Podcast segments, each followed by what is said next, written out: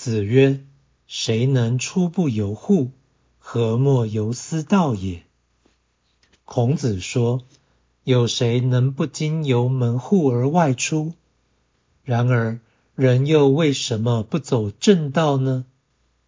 道义阐释：“出不由户是不经由门口而外出，这件事在常态之下是不可能的。”其意正是强调事不合理。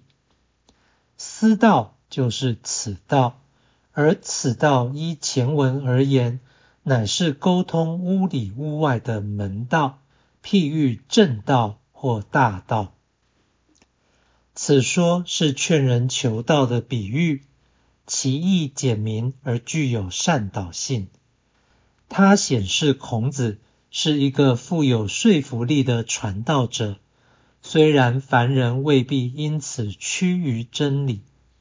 此言将真理比喻为进出家门的通道，这是极佳的说法，因为真理通贯万事万物，而且是个人处事必要的依据或标准，有如各户人家唯一的门道。